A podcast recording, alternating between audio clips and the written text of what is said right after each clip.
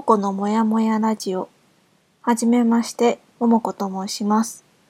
このラジオは全5回、私の喋りたいことを喋ってみる挑戦です。ぜひお付き合いください。第1回のテーマは、卒論終わったよです。ちょうど昨日、大学の卒論がを提出し終わって、今、ラジオを撮っています。第1回の始まりに、まあ、終わったよ報告っていうことになるんですけど、なんか、始まりは終わりだなとか、終わりって始まりだなって感じることが多いので、このテーマを選んでみました。前半は、卒論周りのことだったりとか、卒論やりながら思ったことについて、後半は卒論の中身について、今自分が語れる言葉にできる範囲でお話ししていけたらと思います。とまずは卒論周りのこととか、卒論について思うことから話していきたいと思います。卒論ってやることやらなくちゃいけないことが自分の学部とか専門によって変わってくると思うんですけど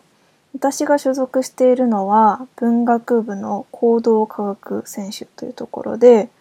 えっと、社会学とか心理学とかあと行動経済学みたいなところもかぶってくるようなところにいるんですけど、まあ、文学部私の大学の文学部一般は多分自分で問いを設定するっていうところから、まあ、卒論を始めなくちゃいけなくて、まあ、噂に聞くところによると理系の場合は教授からこれやってねみたいな感じで、まあ、割と課題が渡される形もあるらしいんですけど、私のところは自分で問いを立てなさいっていうところから始まる、えっ、と、学部でした。で、問いを立てるって言われてもなと思って、だいたいなんかまずは自分の違和感とか響きになることから見つけてくださいって言われるんですけど、まあ、もちろん大学入学する時からこの卒論やるっていうのは分かってたので、まあ、そういうところにアンテナを張ってはいたつもりですけど、まあ、結局、ま、4年生の春になっても卒論で問いを立てるって何みたいな感じであんまりピンときていませんでした。で、実際、えっと、私の所属する研究室では、なんか問いの設定が卒業論文の8割みたいな感じで言われていて、残りの2割は、まあ、その問いを、えっと、に答えを出す方法として、私の研究室ではシミュレーションとか、統計データを使って関連性を調べるみたいなことをやってるので、まあ、2割がそういうデータ分析、シミュレーション、1割が執筆って言われてたくらい、まず問いを立てるっていうのは本当に大きな大仕事っていう感じでした。で、うーん、問いを立てるっていうことに関してやっぱり難しさも感じつつ、うーん、大切さみたいなものも感じていて、大学2年生の時にビジネスコンテストに参加したのと、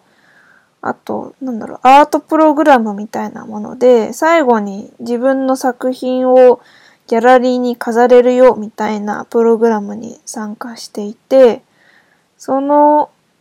うーん、時も、やっぱり、まあ、自分でテーマを考えてください。あと自分で問いを作ってきてくださいっていうことが当然のように、まあ、当たり前ですけど、課題としてあるんですけど、私はいつまで経ってもそのテーマが自分で出せなくてでそのテーマを知っていって問いを立てるっていうのがどういうことどういう過程を経てるんだろうっていうことが、まあ、あんまりわからないのも終わったんですけどあなんかうまくできなかったなっていう思いだけはずっと残っていてそれが今回今年の今年じゃないもん。まあ、えっと、大学4年生の、うんと、卒論で伏線回収みたいな感じがされたような気がして、こう、最初に、問いを立てるって何から始まるかっていうと、なんだろう、自分の違和感に、を言語化するとか、言葉で肉付けするとか、言葉で輪郭を取っていくっていうことから、まずは始まっ、で、徐々に徐々にその、テーマとか、キーワードができていくと、だんだんとその、卒論のサイズで解決できる、分析できる、答えが出せるサイズの問いにしていくっていう、徐々に小さくしていくような感じの流れなんだなっていうことが、まあ、卒論やる中で、あなんか分かってきて、やっぱりそれってビジネスコンテストでのを、でテーマ、なんていうの、ビジネスプランをブラッシュアップしてるときに、あの、言われた言葉とも近くて、自分が選んだテーマに誰よりも詳しくなりなさいっていうのはそのビジネスプランコンテスト時に言われて、それと卒論って近いような感じがしています。自分の選んだテーマで、そのテーマの中で特に自分はどのポジションで、どこ、そのテーマの全体の中でどこをやりたいのかっていうところを語るためには、まずそのテーマをじっくり知らないといけないし、自分の疑問に思ってることとか違和感とか不思議に思ってることって、どの分野の話なんだろうみたいなところを、まあ、キーワードを、あの、Google 検索ですかね、主に入れっていって、あ、こういう言葉があるんだ、こういう表現があるんだ、こういう分野があるんだっていうことで、なんか徐々に徐々に全体像が見えてきて、あ、私ここの、この部分が語りたかったのかっていうのが見えてきてくるのが、あ、なんか問い立てるってことなのかなとか、まあテーマが絞られていくってこういうことだったのかっていうのが、まやりながら分かりましたし、その、2年前、なんかすごくなーなーで終わってしまって、何だったんだろうって、すごく悔しいままで終わっていたビジネスプランコンテストだったりとか、アートのプログラムの、なんか伏線回収っていうか、供養みたいなものができたのが、個人的にこう卒論を振り返って一番嬉しかったことでした。で、2番目話したいのは、卒論やっててなんか一番楽しかった時間は、芋掘り感です。やっぱりその自分の分野って結局何を喋りたいんだろうとか、何を言いたいんだろうっていうのを知るためにはまず他の人がどういうことやってるんだろうとかそのテーマでどういう研究がされてるんだろうっていうことを知らなくちゃいけないのでなんか一個自分のモデルとなる先行研究を見つけたらその参考文献その先行研究の中の参考文献からまた新しい論文を見つけてその論文のまた参考研究あ先行研参考文献からまた新しい論文を見つけていくって感じで、こう、どんどんどんどん、芋づる式か。芋づる式で情報が集まってきて見えてくる感じがして、やっぱり一定数読んでって掘っていくと、あ、この話ってこの全体の中のこの話かとか、あ、なんかどうやらこの論文をみんな真似して書いているようだみたいな、こう、俯瞰図みたいなのが見えてきたりとか、あ、この人の論文、こっちでも言われてるよ、みたいな感じで、こう、芋掘り感というか芋づる式でずるずるっとこう情報が広いという感じがすごく私は個人的になんかこういうことが好きなの好きなので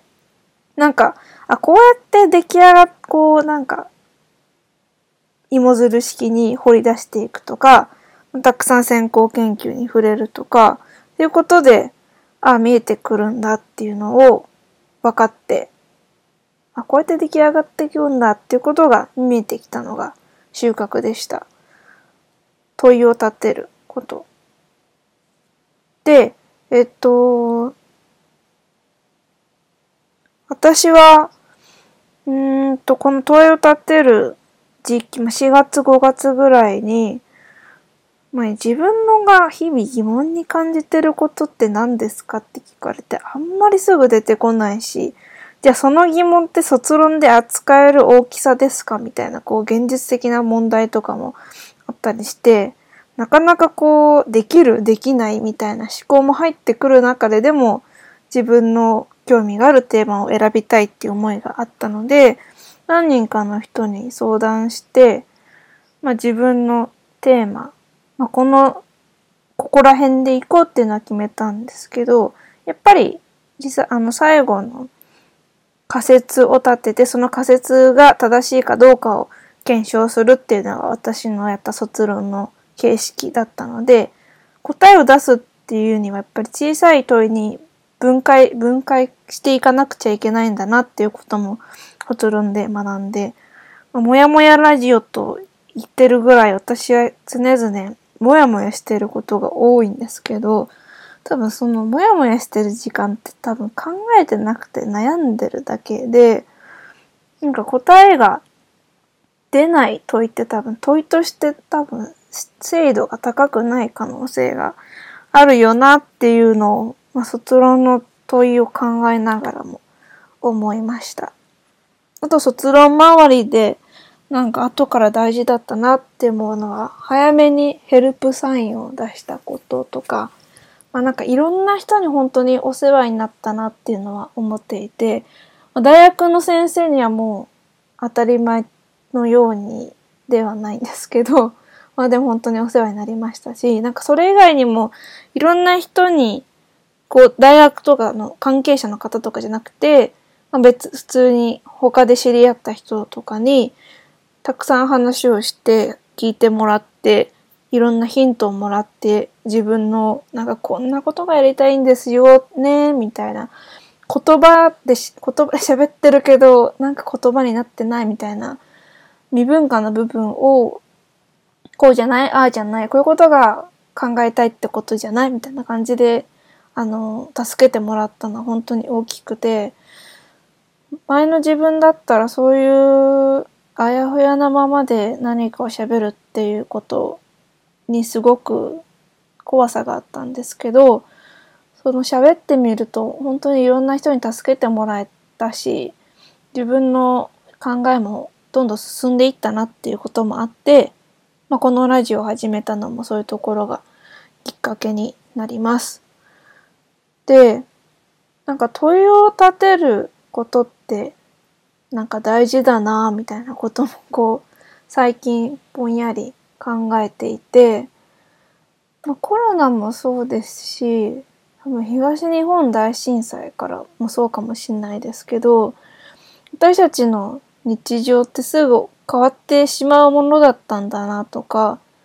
まあ、すごく陳腐な言い方になりますけど当たり前って当たり前じゃなかったんだって気づくところとかなんかみんなと感じてるみんなが言ってることと私が感じてること違う気がするみたいな違和感をなんだろう問いにしていく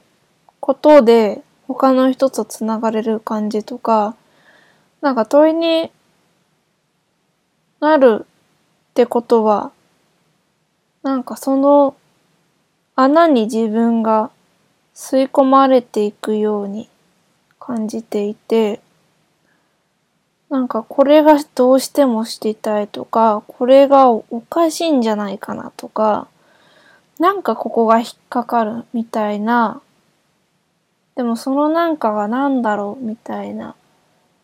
ブランクを、に私はこう引力のように引っ張られていく感覚があって、まあ、卒論でも一応自分で問いは設定しましたけど、なんか自分の人生の問いみたいなものって何だろうっていうのも常々考えている気がします。なので最近問いっていうところが自分の中のなんか熱いホットワードになってきて、なんか問いを立てる力、問い続ける力とか思考の教室とかっていう本を読んだりしながら、まあ、考えることと悩むことの違いって一体何とか、なんか問いを立てるって一体どういうことなんだろうとかっていうことをまずは本から学んでみようかなっていうところでいろいろ興味を持っています。前半はここまで卒論周りのことについて話してみました。後半は卒論の内容について話してみたいと思います。